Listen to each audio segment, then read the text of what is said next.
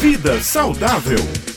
É a hora da coluna Vida Saudável. O tema de hoje é dores de cabeça crônicas, o que pode ser, né? As famosas cefaleias. Isso, amiga. E olha, você já está virando especialista também, já aprendendo com o doutor Alan Lúcio, que já está em linha aqui para responder essa questão de hoje. Bom dia, doutor Alan, é com o senhor agora. E olha, ela falou em cefaleia, eu só me lembro da enxaqueca também. Bom dia. Bom dia, gente. Pois é, aquelas dores de cabeça que acontecem esporadicamente, quando a gente tem um dia mais cansativo, quando tem uma preocupação, isso é super entendível.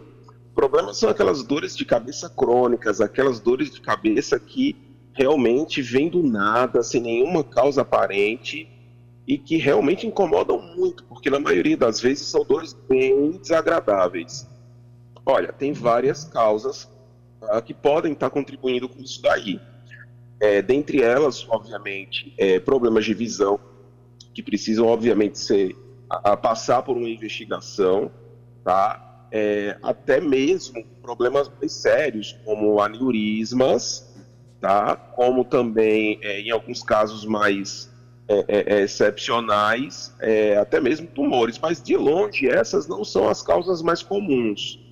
Tá? As causas mais comuns, elas giram em torno realmente de problemas de pressão, então, sempre que você tem uma dor de cabeça, aquela dor de cabeça que realmente não passa é mandatório que você faça uma verificação da pressão arterial, tá? porque pode ser sim que a sua pressão já comece a ter algum tipo de alteração. Outra coisa, tensão muscular.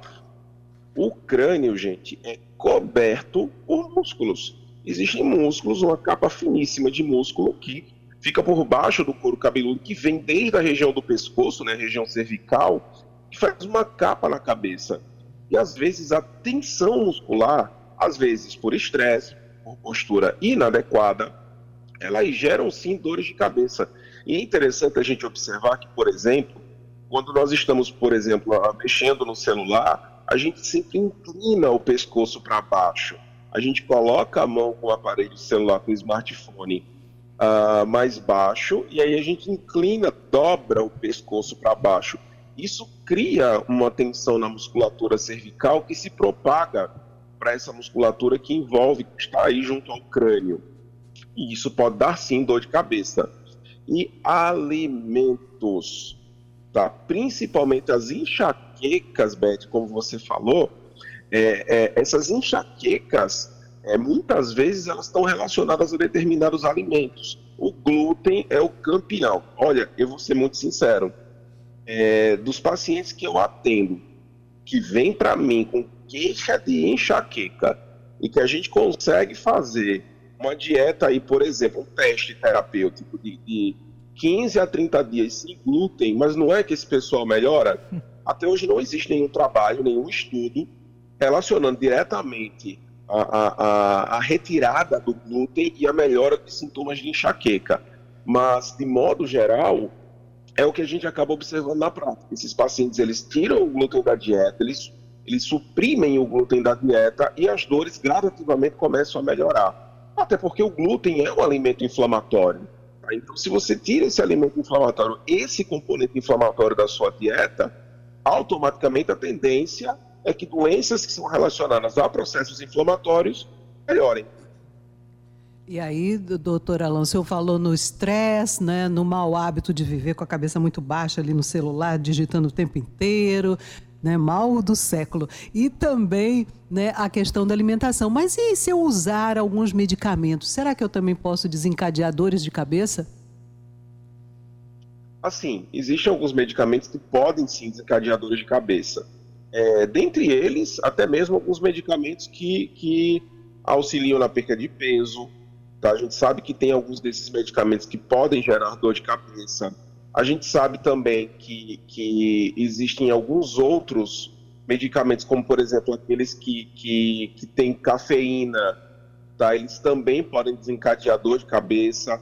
Tá? Então é importante é, é, você fazer uma avaliação mais completa. Se você tem uma dor de cabeça que não passa, é importante você fazer uma avaliação completa para você identificar. Não é normal sentir dor, gente. Hum, é isso que é importante frisar. Não é normal sentir dor. Se você sente dor, alguma coisa de errado está acontecendo com o seu corpo E a dor é uma forma que seu corpo tem de te alertar para isso. Então tem que ser investigado. Exatamente. Inclusive, eu estava falando sobre isso ontem, quando eu dava meu depoimento sobre a endometriose, né, doutor? Eu tive um, um diagnóstico muito tardio, né? E aí, porque a dor era negligenciada, todo mundo acha que cólica é normal, e aí eu fui negligenciando, eu fui sendo também negligenciada, e aí cheguei ao ponto de precisar fazer uma cirurgia extremamente complexa, já com endometriose profunda bastante avançada. Então, não vamos achar realmente que dor é normal, né? Alguma coisa está indicando que as coisas não estão bem, né, doutor? Exatamente, Josi.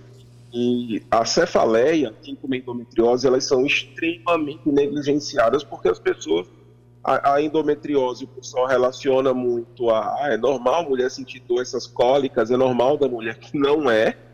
Assim não como é. a cefaleia também, ah, é normal sentir dor de cabeça, ah, isso é estresse. E muitas vezes não é.